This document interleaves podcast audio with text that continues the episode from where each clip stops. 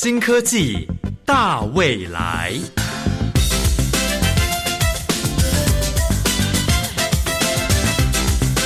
科技的进步让你看得见未来，深入浅出的介绍让你听得懂科技。欢迎收听由谢若楠制作、吴宜佳主持的《新科技大未来》。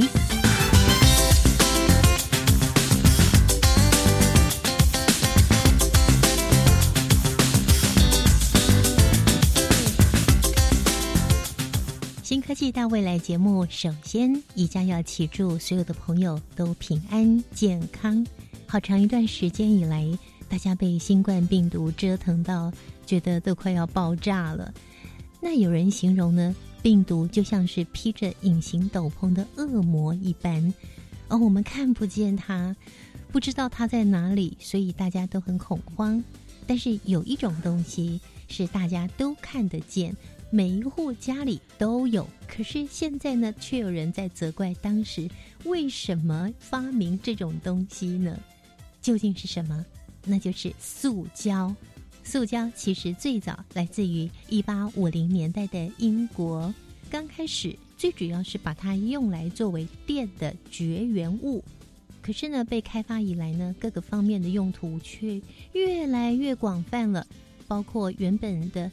电器的绝缘、机械的材料、建筑的材料、跟家具材料，还有包装材，普遍的已经弥漫了全球的塑胶袋，甚至你穿在身上的人造纤维、聚酯纤维或是尼龙等等哦，就是因为太过被广泛运用了，所以呢，就产生了严重的环境问题。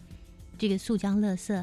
短时间之内没有办法自然的分解，导致固体的废物不断的增加，它流到了海洋中，会导致海洋生物把它当做吃的东西吃到肚子里，造成窒息中毒的各种现象，严重的影响到海洋的生态。那如果拿去焚化，在某些条件之下呢，会释放出有害的物质，或是内分泌的干扰素。危害到生物的生育机能，我听起来真的很可怕耶。所以呢，减少使用塑胶就变成我们保护环境的重要的工作了。可是您一定会说，不可能啊！我们现在的食衣住行、娱乐等等，通通跟塑胶产品连接在一起了。我们要怎么样继续享有塑胶产品的便利，但是又不会污染环境呢？今天宜家要为各位介绍的，就是纯粹不会危害环境的类塑胶的产品。我要进行这项访问之前，觉得非常的兴奋，而且觉得不太可能。究竟是怎么办到的呢？今天宜家邀请到了中华民国生物可分解材料协会的创会理事长。民安科技董事长黄建明博士，我们邀请黄博士。黄博士您好，主持人好，各位听众好。我们听众朋友都非常的好奇啊，所以一开始就请黄博士告诉大家，您为什么想要来研发这种完全可以替代塑胶，但是又可以被分解的产品呢？在两千年的时候，因为我本来从成大毕业以后到业界去上班，然后后来也自己开了工厂。那我的合伙人都想去大陆发展，我没去，那我就留在塑胶中心、塑胶工业发展中心一个财团法人的单位，去那边当一个研究员。我那个时候，我帮技术处写了一环保塑胶的科技专案，在那时候我在主持这个计划。嗯，就是因为那个时候才会去想说，那些塑胶要怎么环保，让它分解就环保嘛。嗯，塑胶这种东西是。呃，轻薄短小，什么都好，又好用。早期是可以替代金属啦，替代木头啊，物美价廉，非常好用。但缺点就是范围很大。对啊，所以日常生活离离不开塑胶嘛。对对。但是它最大的问题就是它不分解啊，它做的太好了。所以我们那时候就在想，你怎么样把这个缺点补起来？因为我在到民国七十四年的时候，这么早，我在成大读硕士班。呃，我的硕士论文我是养微生物要来分解塑胶。哇，你好有概念哦！那个当然是我老师有概念了，不是我了。大学毕业在傻乎乎的进实验室，哎，有这个题目好有意思，我就一头栽下去。因为那时候当助教，我时间比人家多一年，在学校当助教，硕士班要读三年嘛，嗯嗯所以那时候就想说，哎，这个题目有意思，在那个时代啊，没有焚化炉的时代，嗯，那所有的垃圾都是要掩埋。过一个年完了，街头都是垃圾，对，那甚至有一些你还会在台中发现台北的垃圾，在台北发现桃园的垃圾，哦，那个时候头头痛哈、嗯。所以我们那时候跟我老师哈，我们就就想做这样的一个题材，哎、嗯。看看这个塑胶要怎么让它分解，我们是不是来找到一些比较也有能力的微生物来分解这些塑胶？哈。所以要去找，对，我们到、呃大概就因为成大在台南嘛，我大概就跑遍台南、高雄这些石化厂啊，到他们的那个那个叫做活性污泥池哈、就是废水处理池里面有一些活性污泥，想说找这些微生物最能够适应这种石化的原料的环境哈、啊，结果实验做做了两年，差点毕不了业，啊因为微生物里面饿死也不吃塑胶啊，我就找不到数据可以发表啊，哦，他们不吃塑胶，对，完全没感觉。哇，后来是运气不错，我刚好弄了一支料，我就弄了那个我们平常在嚼口香糖那个材料叫 PVAC，、嗯那个材料，哎，居然有一点点作用哦。而且以它的化学结构，它会产生水解，然后微生物就哎就在这个环境里面稍微活起来。结果我们后来去分析，发现它有分解的现象发生，哦，我就用这个来写论文，要不然真的毕不了业，毕不了业吓死我了。所以那时候硕士论文做那个，然后后来呃在读博士班，本来想延续，嗯想说既然找到了有几种真菌哈，比较就自然界的这些呃真菌就霉菌哈，那这些菌既然有这个效果，我是不是更上一层楼，想办法再把它突变一下？那时候不懂得基因工程哈，不懂。那想说想办法去改植那些微生物哈，用突变的方法，用药剂也好来造什么什么什么伽马射线 X 光啊、欧贝克啊、丙啊呢，您您到底是哪一个科系的？化工系。化工系，你刚讲的好像是医学系的。哦，呃，对对，那时候就嗯。很有意思，就是想到要去搞这些事情哈，因为我们化工系的不懂微生物，嗯。因为我能够在硕士班培养那些微生物，我算已经练就一身武艺了。嗯，但接下来基础不懂，想说要把它突变到这个微生物，如果变成超级菌种，塑胶都吃了，诶，人会不会给它吃掉？哦，呃我们实验室有两两位教授，一个叫郭仁凤教授，一个陈志勇教授，嗯然后我们就一起讨论哦，想一想，不要再搞下去了。这个下去啊，因为那时候不懂得基因，那就怕说接下来我们的方向哦比较不好做了。后来的题目又回到高分子的本业，易经高分子的这种材料，就是后来做一些什么 connect 啊，一些比较特殊的电子的这些塑胶原料，也很新。嗯嗯嗯，那这个两个东西到最后发展往生物可变，刚刚好很 match，啊因为这些句子结构哈、刚好就是这些可以做成可分解，都是 polyester，刚刚好。嗯所以我就就刚好一一方面懂合成，一方面又懂懂应用啊，知道它的结构，是那怎么样的结构可以让微生物分解？所以那个时候就刚刚好就有种下这个因在那里。嗯但是毕业以后这些事情绝对没有工作的吧？对啊，其实我博士班也读了蛮久，因为在成大当助教当了九年半，哇，其实也练就一身好武艺啊。资深的助教，对对对，这个过程啊，当然都跟业界还是有一些。其实我们一直都有私下做所谓的产学合作了，对对啊所以我一直跟业界啊有一些互动，还有带学生做实验，都还做蛮多啊。所以我毕业以后直接就创业了，哇，就在做一些橡胶发泡的一些产运动器材的这些护具啦、手把之类的。那时候还没有中国大陆地区的产品啊，那所以我们那时候还蛮好做的。那后来大陆一开放，我的合伙人想去大陆，啊，我不想去，那我股份卖了就给他们去了，我就留在下来，对，留下来，就是留下来，刚好就开始搞这些东西。嗯啊，留下来我总要找到工作嘛，我就到塑胶中心去上班，嗯就刚刚好接上这件事情。嗯哼，就有这些经验。如果微生物既然它不分解传统塑料，你市面上习制的所有的材料，它通通不分解，都是没有办法去消化它。嗯那我们是不是设计一下，找一些它可以分解的这种材料来做塑胶产品？嗯嗯，所以就有 biodegradable。结果我有这个想法，其实我绝对不是世界第一个。其实，在这个世界上，同时会有人想到这些事情，所以我就开始找资料。哇，嗯不错哎、真的有哎、啊，只只不过那时候都是大概都是实验阶段，没有什么大量产的原料。嗯哼，大概每一家都是那种试着做啦，看看这个能不能分解啦，还有它的强度。是所以刚开始碰触的时候，都这个东西都还没做的产品已经坏了还没做成产品啊就坏啊，了，或者做成产品以后根本放不久，没多久，哎，就放了三个月就整个几乎瓦解掉，啊，放在抽屉还发霉，一大堆事情就来了呀。我们做了很多原子笔哦，嗯，不要当赠品。新的时候送给人可以，但是客人舍不得用，放在抽屉一打开，整个抽屉发霉。好有趣哦对啊，哦！所以那个时候还觉得蛮好玩。那、嗯那个时候大概最有这个概念，最想做 biodegradable，我们那时候称为生物可分解，就是 biodegradable，就直接这样翻译、嗯生物可分解材料。对，嗯那时候最热衷的应该是日本。嗯哎，日本是最早从这个方呃从这个方面来着手的，因为我两千年那时候成立这个协会，就跟日本一直互动蛮好。日本比我们早一年有协会，比我们早一年。对啊，所以我们就一直互动蛮好，所以有一些技术上的交流。日本其实做的非常的早，但是很可惜，因为日本的经济状况一直不是太理想，嗯，所以他们空有这个概念，他推不动。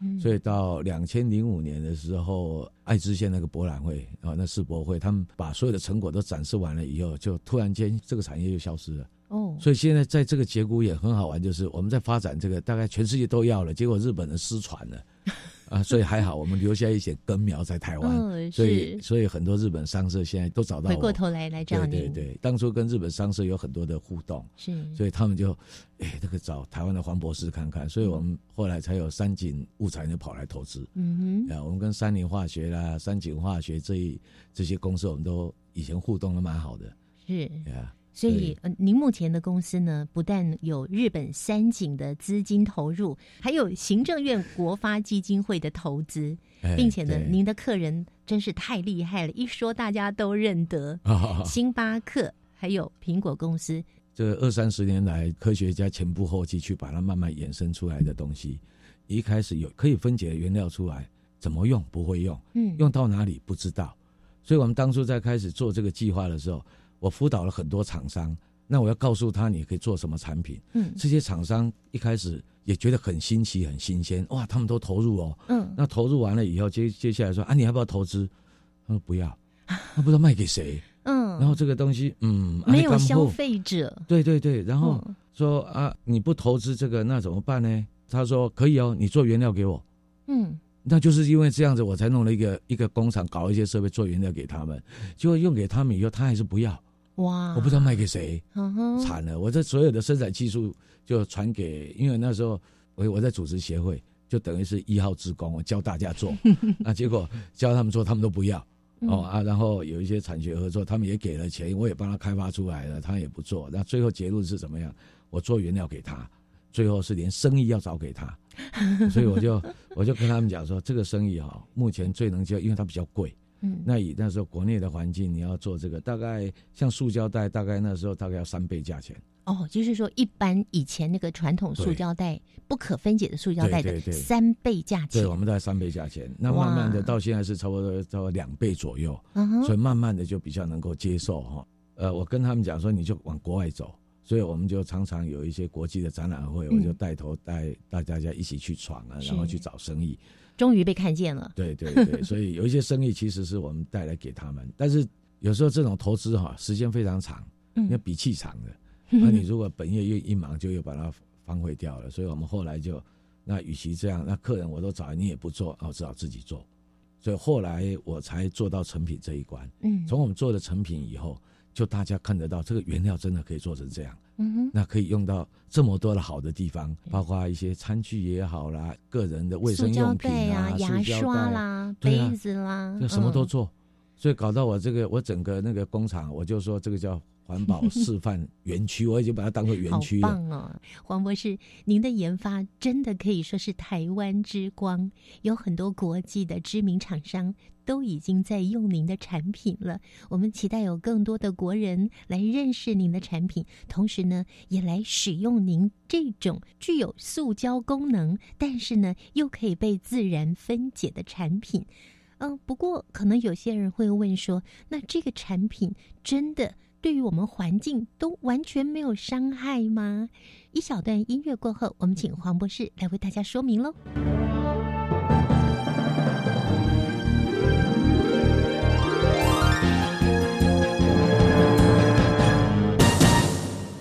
今天的新科技大未来节目，宜家为各位介绍的是黄建明博士所研发的具有塑胶的功能，但是可以被大自然分解的类塑胶产品。在现场呢，他带来了好多样他们的产品哦，包括有洗澡球，还有吸管、汤匙、牙刷，看起来就跟一般的塑胶产品一模一样。哎，你们怎么证明这些产品它对于我们环境是没有危害的，而且呢，它是可以百分之百被分解的呢？基本上是这样啊，差不多在两千年的时候，我们跟欧洲的协会、跟美国的协会都一直在想办法制定一个规范，因为你不能自己 announce 说你可以分解，你怎么分解的？必须要很完整的论述哈啊，才能够帮你背书这样。嗯所以，我们那时候就针对说，你要说你可以分解是怎么样分解，那最好的办法就是啊，用堆肥的方式来做，有一个标准化的一个全世界有个检验的机制。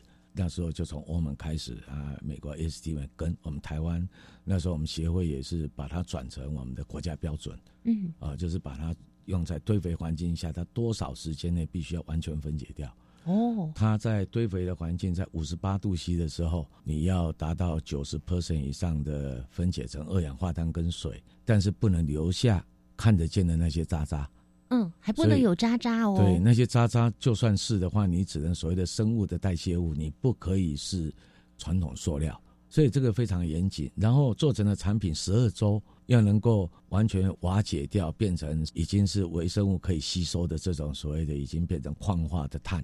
十二周，那不就是产品三三个月三个月而已，对。这个是非常严格的规范，然后越规定越严格，然后所有的成分都必须要经过严格的检验哈。因为我们在做这个东西最难的就是传统塑料里面可以放的几乎都不能放，包括呃你所有添加剂要经过重金属检验哈，非常严格重金属检验，比土壤还严格两倍以上。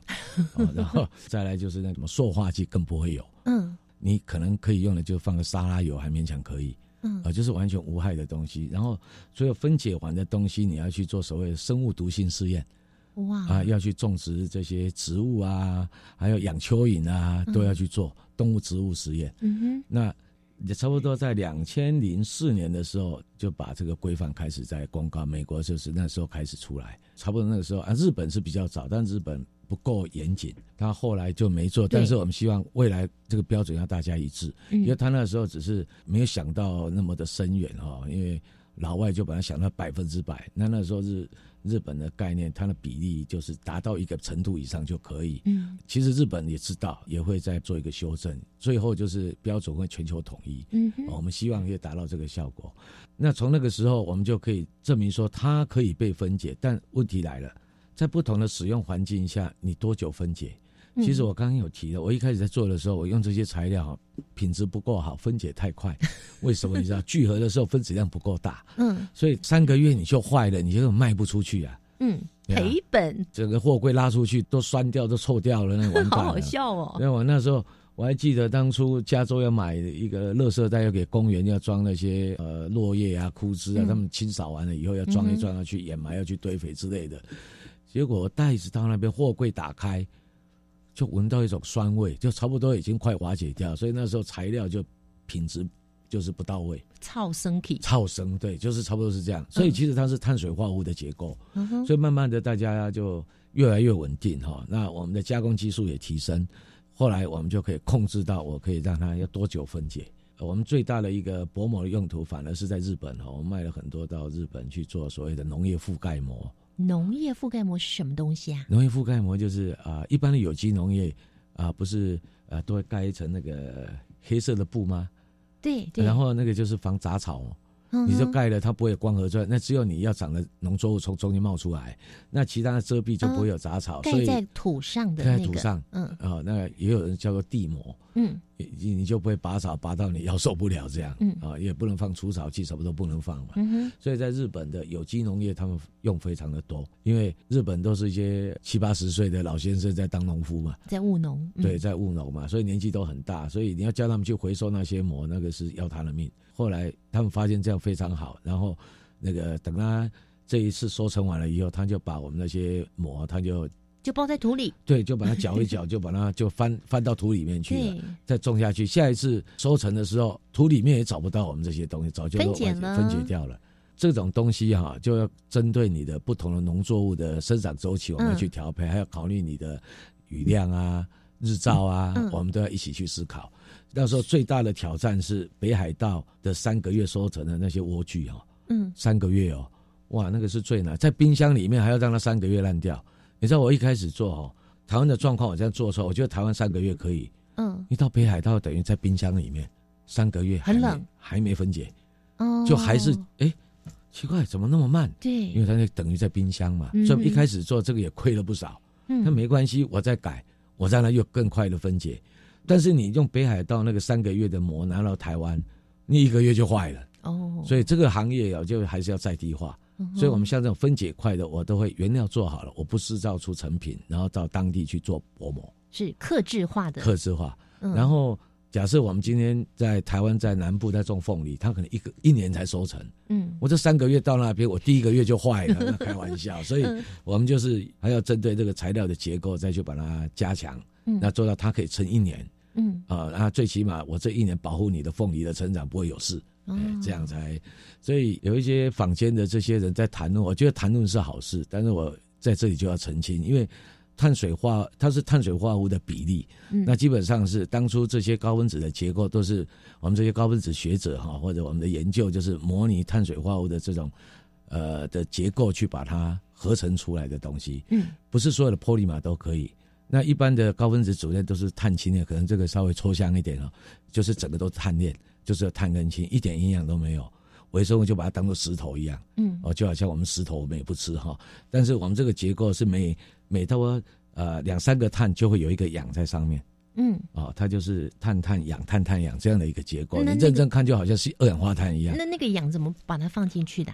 啊，就是在聚合的时候的方法哦。啊，所以这是呃这个就是要懂的人就知道这样哈、主链都是，所以通称我们说聚酯的结构，聚酯，哎嗯，polyester 啊，嗯就是聚酯的结构，都是很简单的概念，就是两个酸跟两个醇。我相信跟国中生也知道，哎，酸跟醇就变成酯，然后它两边都有，这样一直接一直接，嗯，这就嗯 polyester。哇，我离那个太远了，我也忘记，因为我以前物理化学都不及格。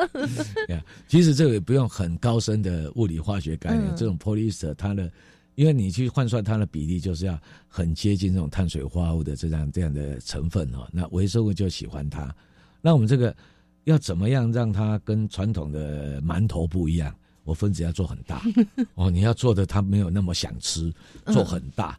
让在这个自然界里面哈、这个自然的保存，让它慢慢的，因为有水分水解啊，它会断键、断键、断键，断到一个程度，微生物才会去吃它哦，呀。所以我们最难的就是要控制说，啊、你的赏味期就是要在阻挡说它坏掉这一段的那个水解期要越长越好，嗯然后不要的时候分解越快越好，哦，嗯是这个概念。你要到堆肥场要分解越快越好，或者你去掩埋就分解越快越好。嗯其实你只要达到它的寿命极限了，你一丢下去，你马上找不到它。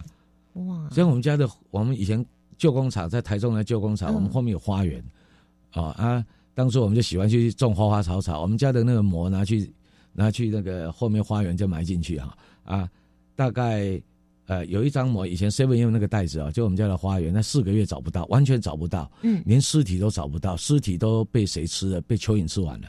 蚯蚓，我后来发现，那个蚯蚓哦，非常的营养。如果有人钓鱼的话，都欢迎去抓我们的蚯蚓，嗯，跟澳洲大蚯蚓一样粗 啊，所以啊啊，整个就非常的肥沃哈。嗯所以当然有时候看你的环境，嗯那这个基本上你就当做食物一样。嗯今天你你你今天这个结构就好像一个馒头，那你要馒头要怎么样让它分解的很快？其实概念是一样。嗯，那这个如果家里有厨余机的话，丢下去也是大概两三天就大概也找不到它了。哇，哎啊，不用一定要特殊菌种。我们现在做的这个就是微生物喜欢的，嗯哼，所有的微生物都喜欢。所以不需要特殊的哎，菌不用不用种，那么分大细汉啊，嗯基本上就是 local 的菌种。你今天要做到一个非常实用的东西，不是说我今天这个料到美国才分解嗯哦啊，或者是要台湾才能分解，不是这个概念。你 local 的微生物都有办法分解它。我相信听众朋友听到民安科技所研发出来的这个可以替代塑胶产品，但是它可以百分之百被生物分解。诶，到底它是怎么做出来的呢？下一个阶段，我们再请黄博士告诉大家喽。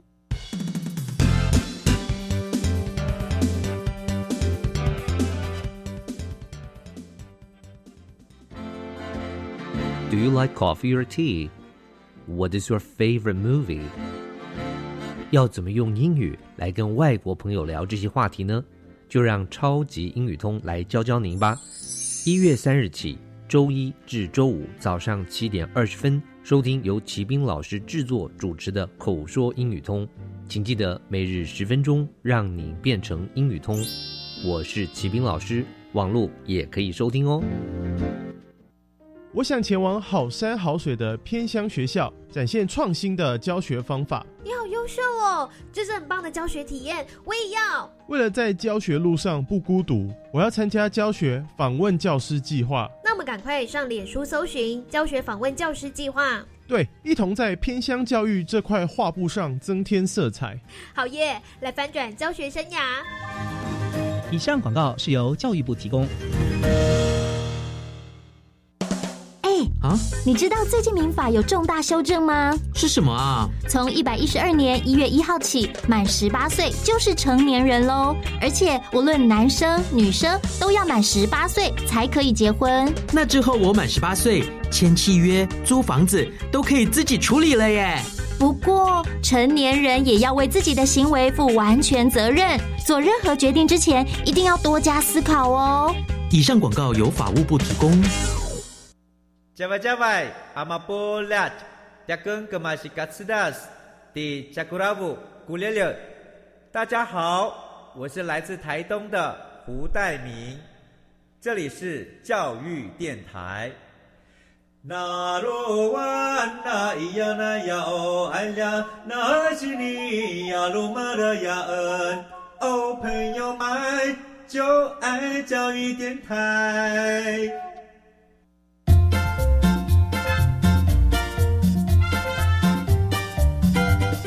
新科技大未来，每个星期三上午十一点零五分，与你在教育电台的频道上认识新科技，迎接大未来。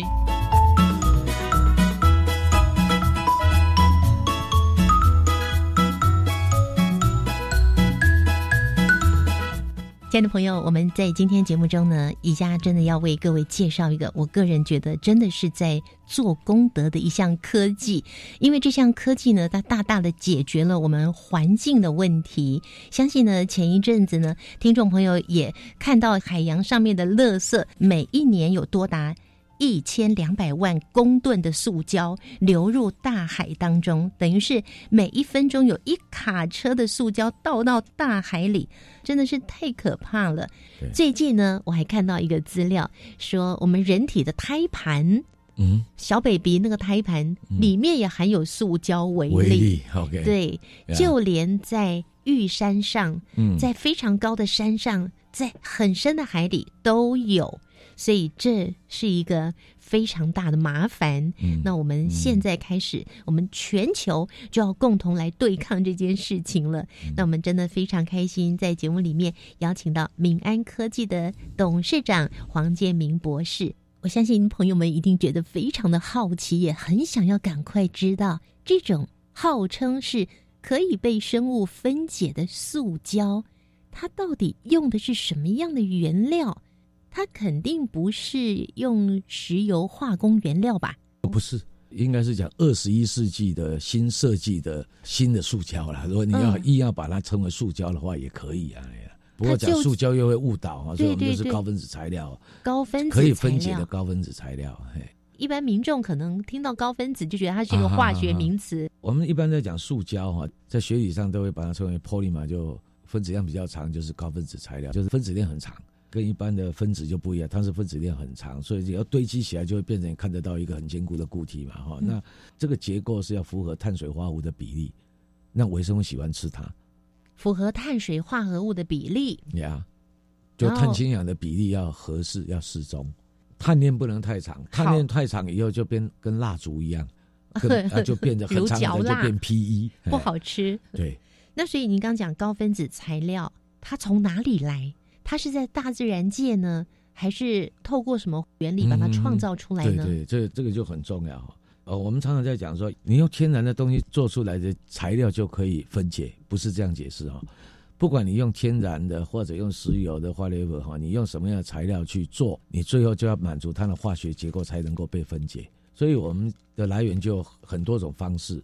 一开始科学家在做的时候，没有那么多天然物可以用，一定是从石油里面去找到合适的结构，然后去排列组合，去把它做出这样的完整的结构出来。嗯，呃，后来就发现说，哎，那这样可以分解哦，啊，但是它的来源还是从石油来。那另外一种概念是从天然物取得。那像我们现在习知的，常常大家都知道聚乳酸，聚乳酸这个坊间也常常在讲聚乳酸。嗯，聚乳酸就把乳酸聚合。那乳酸的来源来自哪里？它是来自自然的发酵的产物。你只要有能够产生葡萄糖，就能够转成乳酸。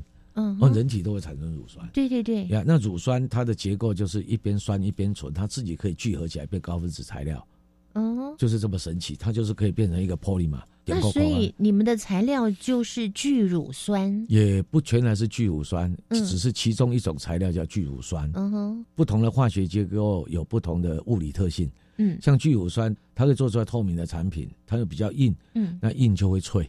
然后最大的致命伤是它不耐热，它刚好在五十八度以上变软，跟麻吉一样。五十八度以下就硬，就好像一般的塑胶硬硬的这样。这个材料哈，大概用在冷饮备用很多。运输的时候还保护啊，晒太阳也会变形，所以这个很有意思啊。聚乳酸是生分解结构里面是最棒的一支结构，因为在你人类的手上，赏味期最长。赏味期，对它刚刚好，很尴尬的软化点在五十八，所以它平常是硬的材料，平常硬的材料它可以撑最久，但是它到堆肥厂去的时候，堆肥的温度就是大概是五十几度这样，那刚好那个时间它瓦解的也最快。哇，所以他表现最优秀，最优秀。因为我给他打分数，我是一百分。嗯，哦，那以前我们刚开始在在想说我要合成一个好的结构的时候，我们在想说我们是不是在人类使用的时候，它的结构非常的完整，都不会坏，都不会怎么样。当我不要的时候，好像那个《Mission Impossible》那个阿汤哥有没有？这个东西看眼睛一丢，哇，烧掉一样，不见了。对啊，我们就是想办法让这个材料有一个开关。嗯，哦，老外说有一个 trigger 啊，一开。分解掉了或者瓦解掉了，所以最后只能用堆肥就当做它是它的开关。嗯，你去装堆肥厂，它就很快的分解掉。嗯哼，所以这个表现就聚乳酸是第一名。它在高温的时候，它分解超级快。嗯，所以所以坊间有时候在看这个的时候，他们说啊，要特定环境才能分解，其实它也不是这样，它一直在分解，只是聚乳酸表现的可靠度是最长的，它可以撑差不多两年左右。但是你说两年后呢？你去把它埋掉，照样一样会很快坏。对，就算不进堆肥厂，埋在土里也是一样会。但是时间会长，会长一点。它老兄就是最坚固。其实所有的 compostable 哈，就这些可以分解的，它到海洋都不会造成威胁。因为在陆地上旅行的过程，大概你也找不到它了。嗯，因为它这个东西其实非常脆弱，你只要阳光曝晒、高温潮湿，很快就完蛋了。嗯，哎呀，所以我的产品根本不敢跟你说 放一年可不可以。我大概说以台湾的状况，我最多保证一年。我们都教育客人要先进先出，保持它的新鲜度，当做食品一样。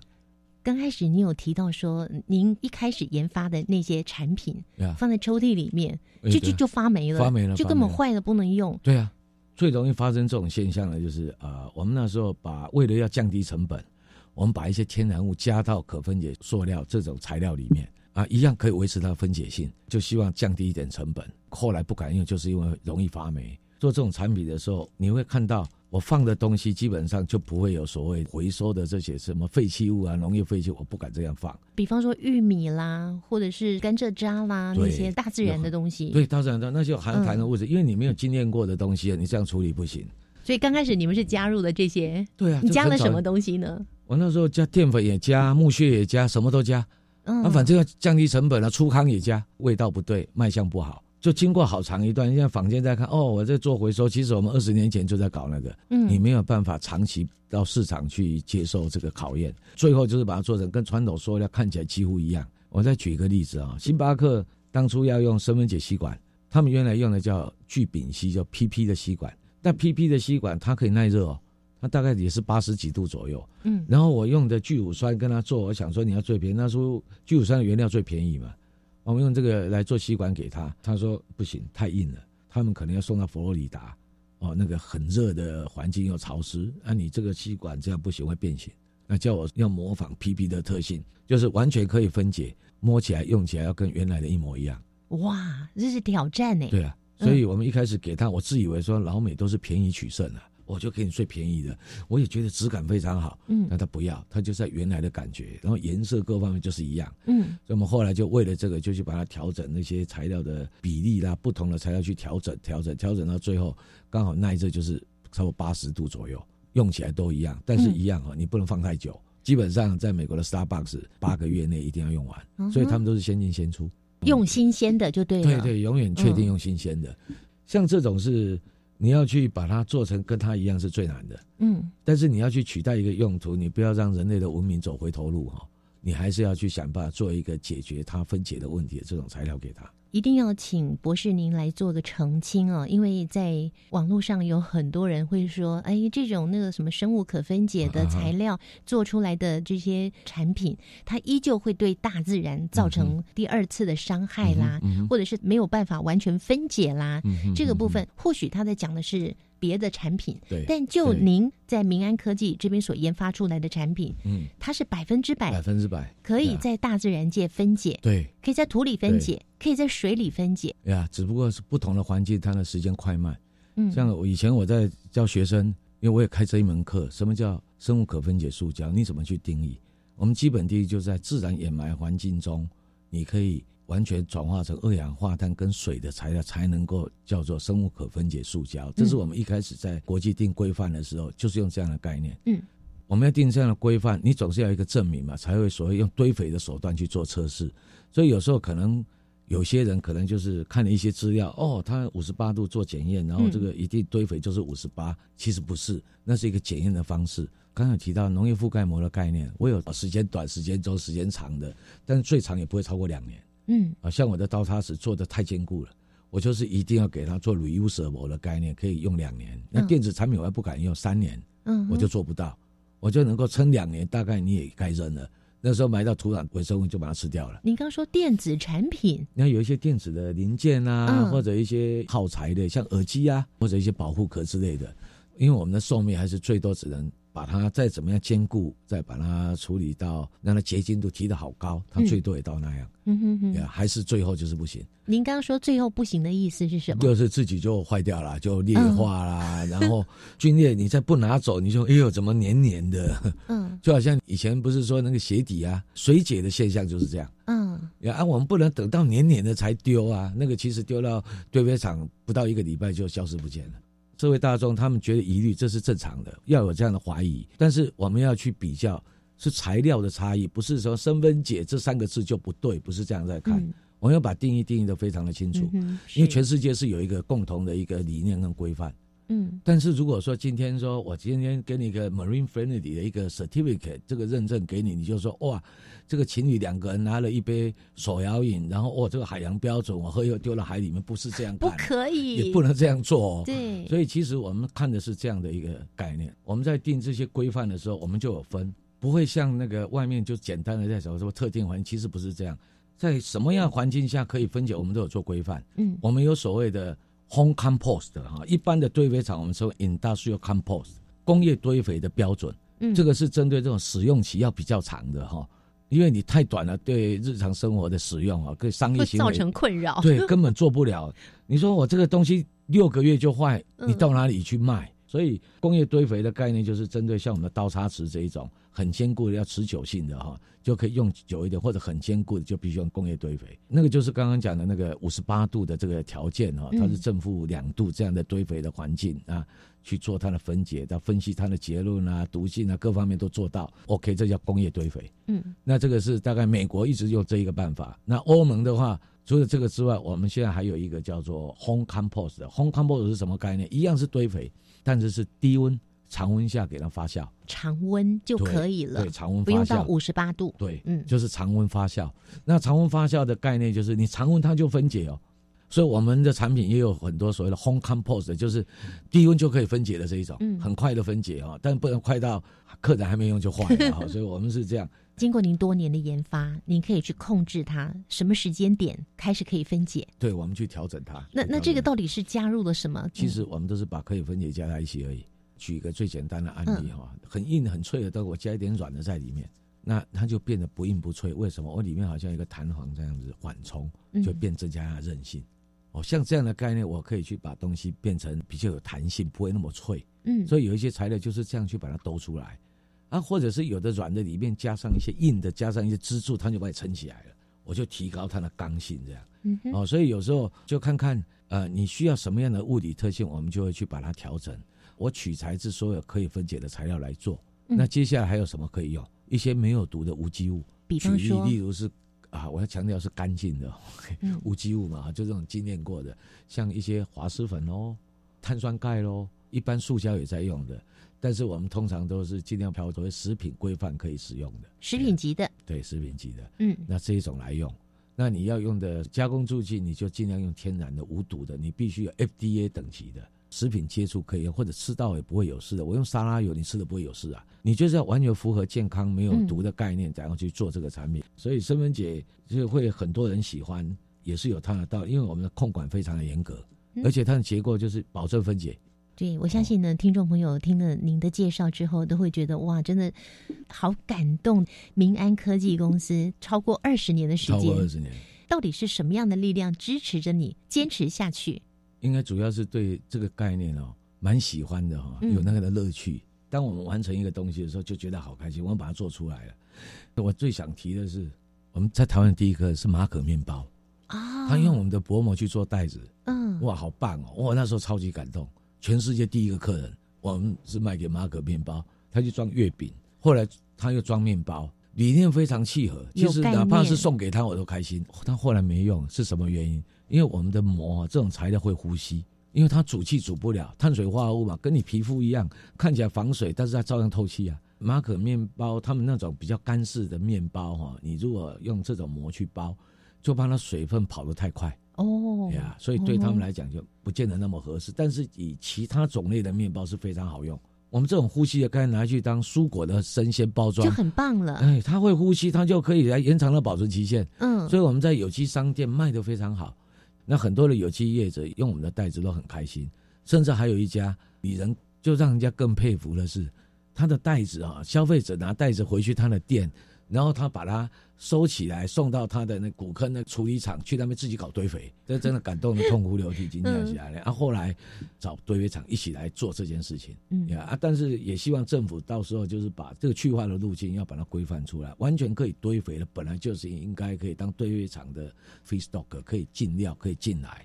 它除了可以进堆肥厂、进泥土里自然分解之外，送到焚化炉去去烧的时候，烧的时候，二氧化碳是跟传统的塑胶比是最起码少三成，而且它没有毒性哎，因为一般的塑胶燃烧的时候会有臭味，也它有毒性。呀，有 maybe 有一些卤素啦，一些苯环的物质会产生嗯戴奥辛嘛。可是您的产品是不会没有啊，它就碳水化合物的结构，它没有什么好东西，就是二氧化碳跟水啊，就没这些东西，而且减碳哦。嗯，这个减碳是基本叫三十 percent 哈。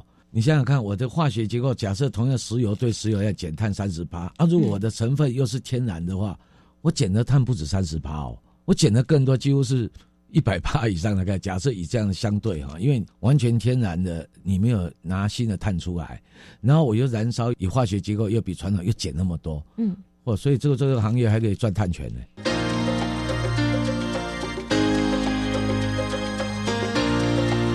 科技好生活。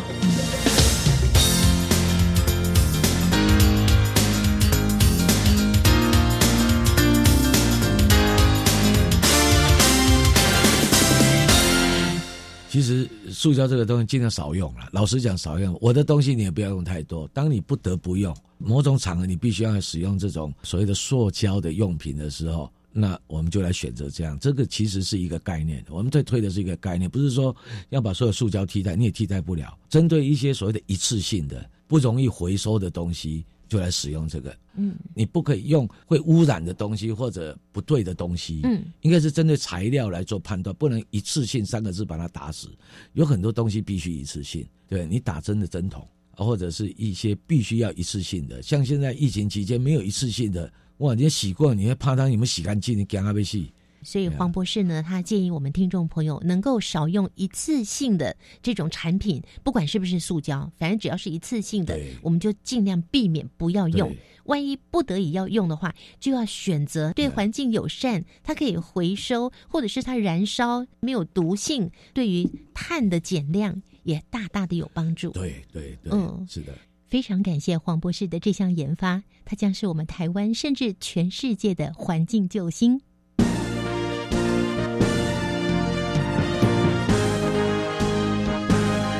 观点大突破，欢迎来到今天的观点大突破，我是方如。塑胶已经是与生活紧密连结的一种材料。但是近年环保意识抬头，许多人意识到人类制造的塑胶已经对环境造成巨大的影响。今天在单元当中，我们邀请到清华大学材料科学工程学系的周卓辉教授进行分享。周教授表示，塑胶本身并没有错，自然界其实就含有塑胶，也就是高分子物质。呃，其实，在没有人类之前，就有以天然的塑胶。那我们现在讲的塑胶，大部分都是呃人造的。所以，如果这样讲人造的话，大概就一百多年前就有。呃，那如果以人类在用材料来讲，这个还算是新材料，没有错。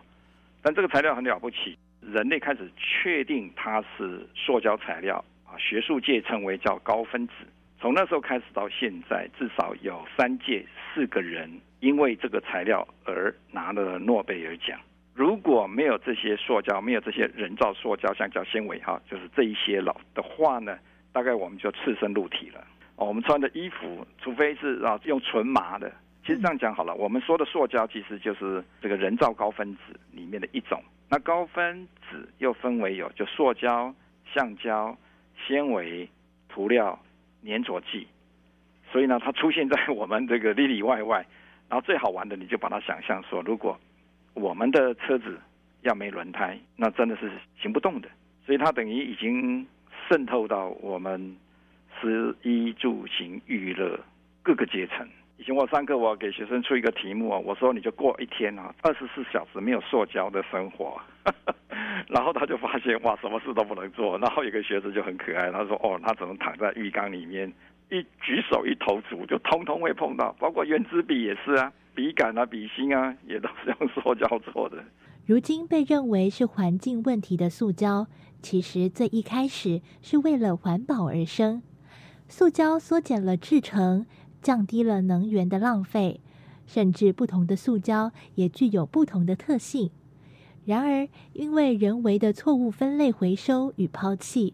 致使这些材料去到错误的归属，而造成目前的环境问题。其实当初就有人评估过哈，你制造一公斤的塑胶哈，它所耗费的能源哈，比制造一公斤的这个木头还省。比如说我们啊去购物的时候，是到底是塑胶袋比较环保呢，还是纸袋？应该是塑胶袋。那纸袋因为你要从这个砍树，然后提炼等等，它所耗费的能量应该是塑胶的一点四倍。所以基本上，我倒是觉得是回收再利用的问题。其实我觉得哈，人类也好，台湾也好，不用太难过。它是真的，它真的是有方法的，真的就是要细心啦，就用一点心把它做好分类。好，比如说可以燃烧的，不能燃烧的，那可以掩埋的，好，不能掩埋的，那有些是可以回收再利用。倒是有想到一个好方法，就是说你就奖励嘛。比如说，你把可以回收做汽油用的啊，回收做器皿用的，就鼓励大家回收。这种回收再利用，也可以创造很好的事业，可以让环境啊就变得真的很友善。以后你就看到，放眼看去没有垃圾，因为每个人都发现它是资源。像现在有的人，比如说有人就把这个炸过薯条啊、甜甜圈的油，就拿去做那个叫做再生的那个生殖能源，然后那个烧起来的那个汽油又比原来的汽油更干净、更安全。目前，台湾已经研发出聚乳酸和其他成分做出的替代塑胶，可被分解且无毒的一次性产品，为塑胶问题带来了曙光。但未来的挑战也等待着他们。三四十年前，我就已经接触到这个东西了。这个一次性的这个产品，它的用途有了哈，但是有限。譬如说，你那个汽水瓶子，你就不敢用这种分解性的塑胶去装啊。比如说那个呃汽水。然后呢，你装了之后，它照个光，啊，或者放久一点呢，那个气就跑掉了，然后水也跑掉了。而且还有一个哈，就是偷偷跟主持人说哈，那个这种塑胶本身也不便宜，然后有时候它还要取制，比如说你还是从玉米呢或者哪边去提炼，那这个就这你变成要大量的去种植玉米，那也会造成生态的一些影响。那但因为它是一次性的，那你想想看，呃，我们现在有多少东西在储存的时候啊，它必须要这个材料很稳固哈，然后不能够分解的，因为这种分解性的材料见光会分解嘛，碰到细菌会分解，碰到水慢慢会水解分解，所以它在储存运送起来就会造成困扰。比如像德国来讲，他说如果是汽水瓶子，他就不希望这汽水瓶子用一次就丢，他们希望用二十次，所以他们会去找找，就说可以耐用二十次的这种高级塑胶。啊，他们算一算，如果用超过二十次，那就非常环保。然后最后不用了之后呢，还可以拿来做其他用途，所以等一个材料可以做永续的利用。周教授表示。若能够针对回收奖励，让已经制造出的材料与资源能够重复利用，而非一味的掏空自然环境并且抛弃，会是人类与自然达到和平共存的一大重要关键。真的要奖励这些有一直在帮忙回收啊，甚至有回收处理厂的人，那要不然的话，最后我们要付出惨痛的代价。譬如说，就把不应该拿去垃圾焚化炉烧的东西，我们拿去烧了。然后呢，我们就吸这种剧毒的空气，最后健康都受到损害，然后整个环境都遭受到破坏。这个事情我倒是觉得应该要面对。而针对塑胶如何分解，让资源永续，更是需要受到重视的研究领域。除了一次性塑胶的这个发展之外呢，其实有人有发现，有一些细菌哈是可以用来分解塑胶的，分解完的这些塑胶就变成原来的原始的原料。那就可以一样的再利用，啊，甚至我刚刚说有些东西它可以降解，然后就变成这个燃料，所以这些都可以成为将来很大的一个事业，不用那么的依赖石油。这方面的研究，我觉得目前是不被重视啊。那我觉得是应该要重视，就把它变成是一个主流的科技。就刚刚讲的，就是说真的要去研究怎么样有效的分类啊，回收再利用。那甚至去鼓励去研究，好看有什么样的细菌。本来很多人以为很多塑胶是不能被分解的，细菌不能拿它当食物，但是却有人发现有一些塑胶可以当微生物的食物，然后它会把它转化成有用的东西，这是应该要做的。那将来就可以变成变成永续能源、永续材料。我觉得这个投资是划算的。参考那个精神、那个标杆的话，我觉得我们今天啊，督促我们的这个政策决定者往这个方向好好的去制定。这个材料没罪，有罪的是人类的坏习惯。创新的可分解塑胶材料，并非环境问题的完美解答。事实上，人们的作为与行动才是真正影响生活环境的关键。怎么样研究一个制度，让大家就说很乐意的去做所谓的分类回收？啊，那这个当然其实最后都可以要求厂商就把它标示清楚，啊，然后就譬如说分成十类、二十类，啊，那每一项就变成资源，要不然现在我每次去买个东西，垃圾没分类，最后能烧不能烧的就通通进到一个垃圾桶，然后拿到垃圾焚化炉去烧，我心里面是很难过的。那我就觉得我本身就是一个破坏地球的人，但是我觉得这个等于制度在害人，所以我觉得在制度的研究也是一个很重要的研究，因为。应该这样讲，就是说既有的方法都可以很有效的解决。像主持人讲的，让我们迈向永续，事实上是有方法的。我们容易将塑胶扣上了罪恶的帽子，然而落实回收以及充分利用，不浪费，才更能够让资源永续与自然共存。以上就是今天的观点大突破，我是方如，我们下一回空中再见。的确，塑胶无罪。为了环境永续，就算我们改用了可分解塑胶，也要重复使用，并且呢，确实做好垃圾分类。让我们一起共创更优质的环境。节目最后，来听听下个星期要介绍给大家的主题。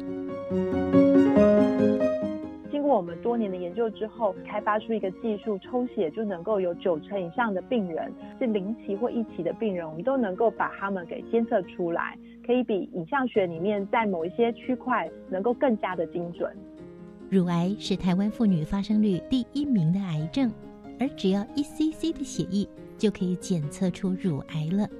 我们下星期就要为大家介绍这项技术，下周见了，拜拜。